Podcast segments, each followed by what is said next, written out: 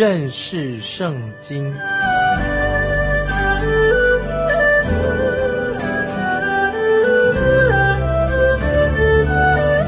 认识上帝的话，把上帝的话带到全世界。本节目是由认识圣经机构和环球广播电台联合制作，欢迎收听。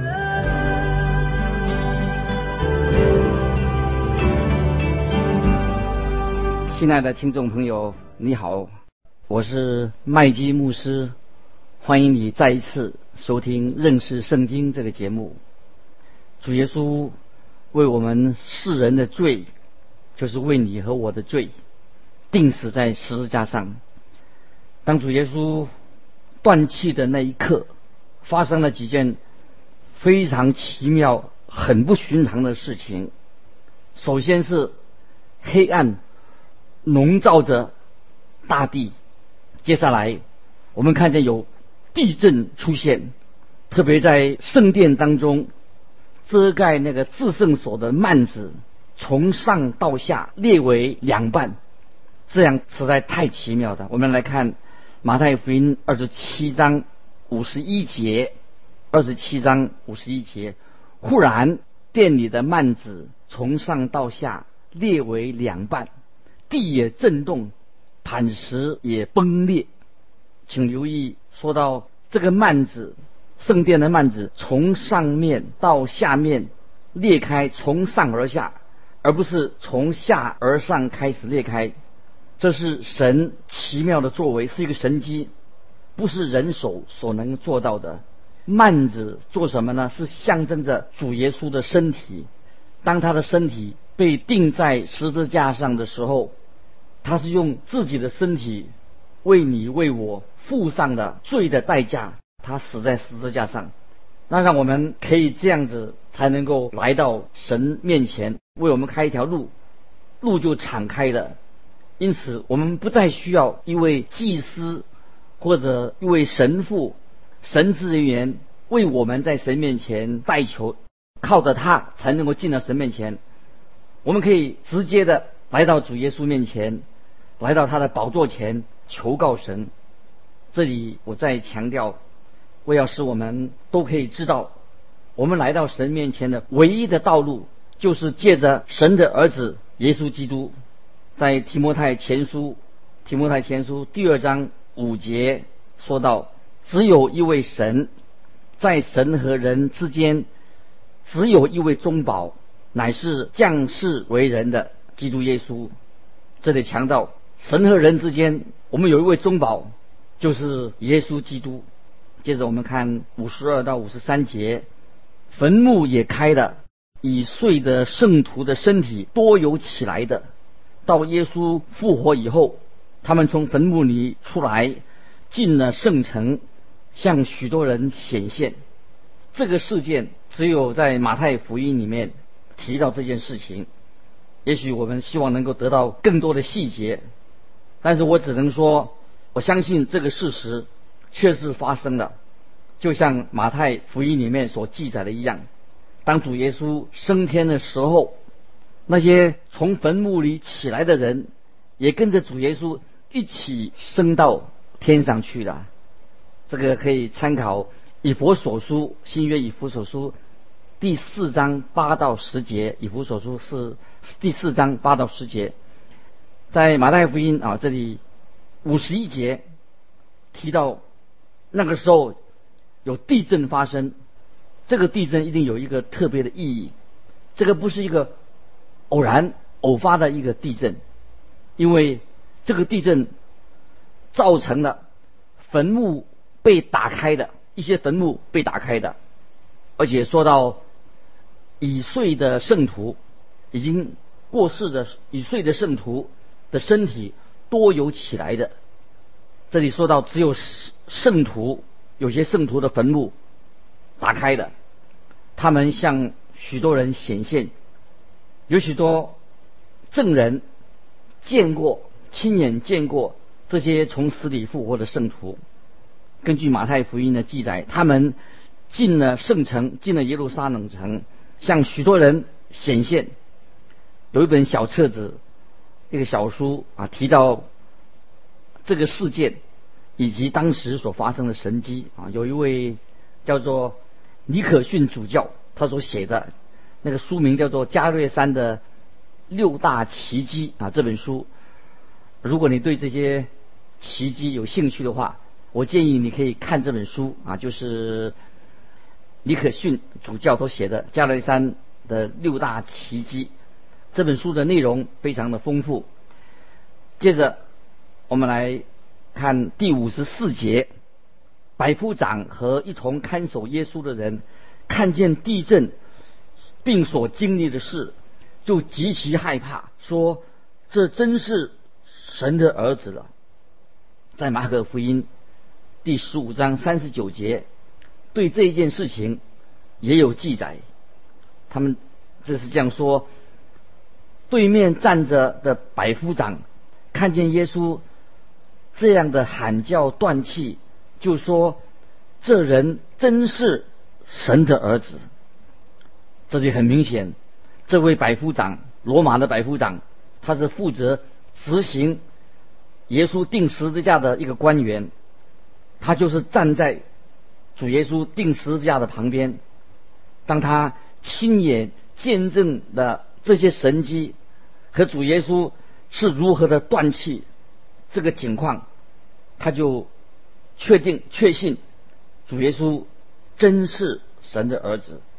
我相信这个百夫长不久以后也会成为一个得救的基督徒。他可能他所知道的并不多，他也没有读过什么啊神学书籍，但是当他。靠近耶稣的十字架的时候，这个已经很足够了。这也是神对每一个罪人的要求。当我们来到他面前，靠近十字架的时候啊，我们可以认识他是谁。接着我们看五十五、五十六节，有好些妇女在那里远远的观看，他们是从加利利跟随耶稣来服侍他的，内中有摩大拉的玛利亚。又有雅各和约西的母亲玛利亚，并有西比泰两个儿子的母亲。接着我们看五十七节，到了晚上，有一个财主名叫约瑟，是亚利马泰来的，他也是耶稣的门徒。到了我们看见这件事情发生以后，我们才知道。原来约瑟这个人也是一个门徒。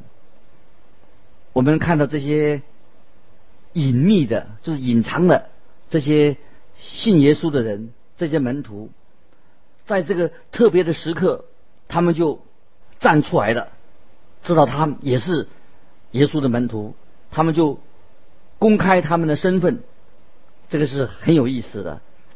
这个从亚利马泰来的这个约瑟。他这个时候，他站出来的，他承认他是基督徒，他见证自己的信仰，而且很可惜，这个时候我们看见主耶稣自己的门徒都逃跑了，都不在，不在在不在场。接着我们看第五十八节，这人去见比拉多，求耶稣的身体，比拉多就吩咐给他约瑟。这个人，他是以主耶稣门徒的身份去见比拉多，要求要耶稣的身体。接着我们看五十九节，约瑟取了身体，用干净细麻布裹好。根据约翰福音十九章三十九四十节，约翰福音第十九章。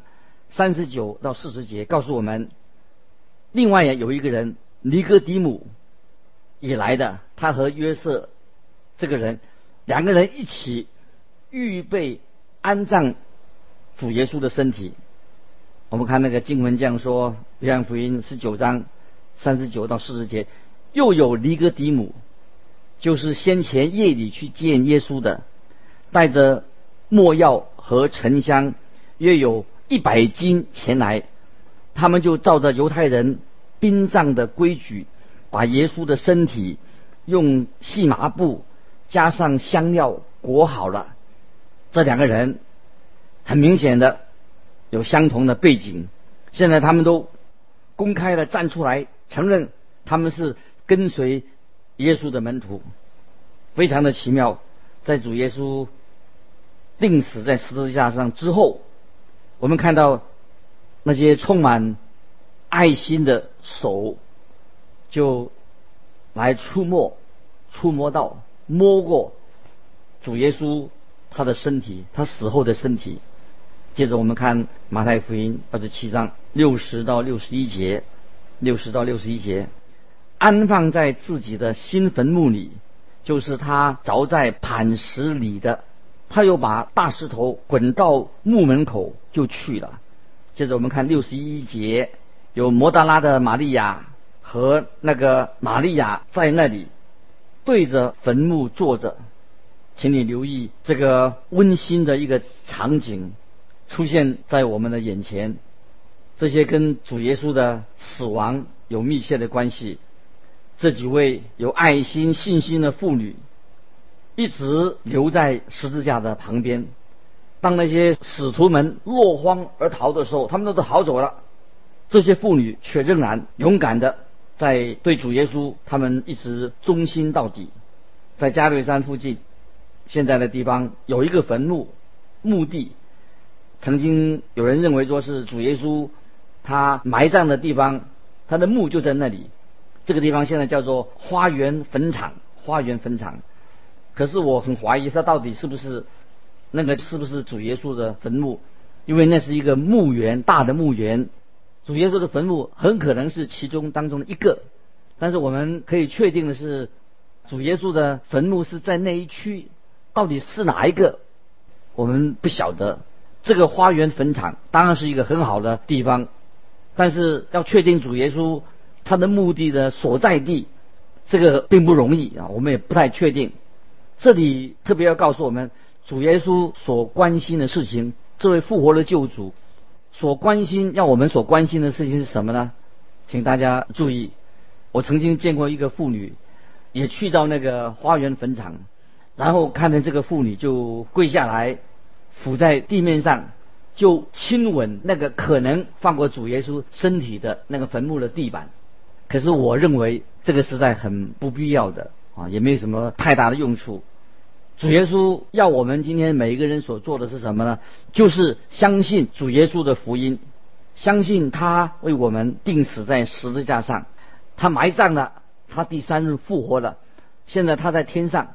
他为我们带导，他要我们把这个福音的好消息传遍到地极，这个是重要的。至于说亲吻他的坟墓啊，这个倒不是一个最重要的事情。接着我们看六十二到六十六节，二十七章六十二到六六十六节，次日就是预备日的第二天，祭司长和法利赛人聚集来见比拉多，说：“大人，我们记得那诱惑人的。”还活着的时候曾说，三日后我要复活，因此请吩咐人将坟墓把守妥当，直到第三日，恐怕他的门徒来把他偷了去，就告诉百姓说他从死里复活了。这样那后来的迷惑比先前更厉害的。比拉多说：“你们有看守的兵丁去吧。”尽你们所能的把守妥当，他们就带着看守的兵同去，封了石头，将坟墓把守妥当。主耶稣的仇敌，他们干嘛这么热心的，这么热心呢？在这里，我们反而证明了主耶稣复活的真实性。复活也是的确是复活了。如果他们办完事了，就像往常一样就离开了，那这样他们事后要解释一个空的坟墓，反而是看起来很合理，对不对？但是，亲爱的听众朋友，当你看见一个被石头封住的坟墓，外面还有罗马兵丁在看守着，那么还要说主耶稣的门徒来把尸体偷走的，这种说法岂不是很荒唐、太滑稽了？主耶稣的仇敌真是叫做越描越黑啊，越描越黑，反而令人会想到那个空坟墓是一个事实，就是讲到主耶稣他果然复活了，并且他们也为了主耶稣的复活做出了更多的证证据。另外有一点非常有趣的，就是当我们主耶稣告诉使徒说。他会在第三天复活的事，这句话也就传开的。我想那些当时的宗教领袖一定也听见了，听得很清楚。他们要求见比拉多的时候，他们就这样说：“你看，耶稣说过他在第三天要从死里复活，我们要确定他的尸体，要把他留在坟墓里面。当然，他们。”自己并不相信主耶稣真的会从死里复活，连当时的使徒们也不太相信主耶稣会真正的活着离开坟墓。接着我们啊特别要啊强调的，马太福音福音书里面的架构，四个福音书里面架构有两个非常重要的主题，就是支柱。第一个是说到耶稣基督。死了。第二个支柱谈到耶稣基督他复活了，请听使徒保罗在哥林多前书十五章，哥林多前书十五章第三、第四节对耶稣的福音下了一个定义。这个福音的定义是什么呢？就在哥林多前书十五章第三、第四节，我当日所领受的，又传给你们的第一。就是基督照圣经所说，为我们的罪死了，而且埋葬了，又照圣经所说，第三天复活了。在马太福音二十七章，我们查考了以后，就看见主耶稣他死了，钉十字架，他埋葬了。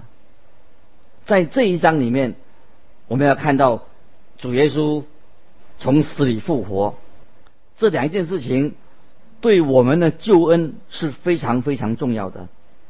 罗马书第四章二十五节，罗马书第四章二十五节，耶稣被交给人，是为我们的过犯复活，是为叫我们称义。主耶稣他为我们承担的罪，他死了，并且我们借着他的复活，我们在神面前被称为义，这是我们信仰的一个中心。耶稣。为我们的罪死了，他又复活了，我们在神面前才可以被称为义。福音的这个独特的地方，最独特的性在哪里呢？就是主耶稣基督他复活了，其他的宗教只有记载他们的创始人啊，他的创办人他们都死了，埋葬了，唯有基督教的信仰记载了一位从死里复活的耶稣基督。所有的宗教的创始人都死掉了。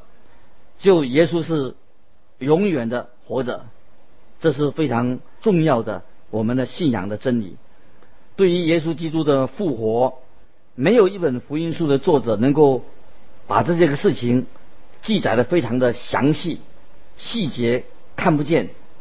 所有对于耶稣基督复活的记载，都是由圣灵感动他们写出来的。因此，这四本福音书的作者。每个人都按着圣灵对他们的感动，描述出关于主耶稣复活的某一部分。没有一个福音书的作者想把所有啊耶稣的生平很详细的写出来，是每个人是只是按照圣灵感动他们，从他们个人所领受的他们的目的来写个别的福音书。当我们把这四本福音书彼此互相对照的时候啊，我们就会得到一个更完整的关于主耶稣定十字架复活的一个图画。四个福音书各有特特点，而且他们相互之间没有矛盾，没有冲突，能够表达一个非常完整的一个耶稣十字架跟复活的图画。关于基督复活的次序，耶稣复活以后这个次过程是什么样子的啊？现在我要和你来分享关于耶稣的复活的次序。我是按照斯可福圣经注解，根据一个斯可福的圣经注解一千零四十三页。它的内容是这个样子的，它综合了四位福音书的作者所写的关于主耶稣基督复活的次序。这个下面啊，我来做这样的解释。第一，就是有三个妇人，就是摩达拉的玛利亚、雅各的母亲玛利亚和约亚拿这位妇人，他们带着预备的香料来到坟墓前。这个三个妇人发现。石头已经被滚开了，然后摩达拉的玛利亚就去告诉门徒这件事情。这个是记载在路加福音二十三章五十五节之后。接着，这还有在约翰福音第二十章第一、第二节也有记载。雅各的母亲玛利亚靠近坟墓，看到主的使者。这个是记载在马太福音二十八章第二节。他回去以后，就和其他的带着香料而来的妇女会合。就在这个时候，彼得和约翰得到的摩达拉玛利亚的通知，说耶稣复活了。他们就跑到坟墓那里去，往里面看，然后就离开。这是记载在约翰福音二十章三到十节。约翰福音二十章，摩达拉的玛利亚回到坟墓里之前，他就哭泣。这个时候，他看到有两位天使，又看到了主耶稣。这个是记载在约翰福音二十章十一节到十八节。然后主耶稣要他去告诉其他的门徒，把这个消息、复活的消息告诉其他的门徒。这个时候，雅各和约翰的母亲玛利亚碰到了带着香料的妇人们，和他们一同又回到坟墓去，也看到了那两位天使。啊，这是记载在路加福音二十四章。第四、第五节，马可福音十六章第五节，他们都得到了天使给他们的信息，他们就回去找门徒，在途中就遇见了主耶稣向他们显现。这个是记载在马太福音二十八章八到十节，所以四个福音书都有不同的记载着有关于耶稣复活的事情。他们都相信主耶稣复活了，主耶稣显现的经过就是这个样子的。接着再提醒大家，主耶稣复活的那天早上，首先第一次向摩达拉的玛利亚显现啊，这个记载在约翰福音二十章啊十四到十八节。借着天使的信息，那些从坟墓里回来那些妇女，天使向他们显现啊，这个是记载在马太福音二十八章八到十节。那么也许就那一天的同一天的下午啊，主耶稣向彼得显现，这个记载在路加福音。二十四章三十四节，哥林多前书十五章五节，在那天当天的下午，向彼得显现。接着在傍晚第四次，在傍晚，耶稣就像在伊马乌斯的路上向门徒显现。这个记载在路加福音二十四章十三到三十一节。第五次就是除了多马以外，主耶稣向所有的门徒显现。这是记载在路加福音二十四章。三十六到四十三节，哦，耶稣向所有的门徒显现。那时候多马不在场，这个在约翰福音二十章十九到二十四节也有记载。第六次主耶稣复活了八天以后，他向包括多马在内的向众使徒显现，这个记载在约翰福音二十章二十四到二十九节。那么在加利利那个地方，在加利利地方我们也看见，就是在提比利亚海。主耶稣曾经向七个门徒显现，这个就是记载在约翰福音二十一章一到二十三节。在山上，主耶稣向门徒以及五百人显现，记载在哥林多前书十五章第六节。在耶路撒冷跟伯大尼，耶稣再次的显现，向雅各显现，哦，向十一个使徒显现。后来又在大马士的路上向保罗显现，要在圣殿里面向斯蒂凡显现。也在耶路撒冷城外，也是向斯蒂凡显现。最后，主耶稣在拔摩海岛向老约翰显现，都记载在圣经里面。所以我们所相信的是一位从死里复活的救主。我们赞美他，我们感谢他，我们所敬拜的是一位从死里复活的救主。所以我们把主耶稣复活的福音，不但他的定十字架，主耶稣的复活也传到全世界。今天时间的关系啊，我们下次再继续分享。接着马太福音二十八章，欢迎来信寄到环球电台。如果有什么分享，欢迎你来信寄到认识圣经麦基牧师收。再见，愿神祝福你。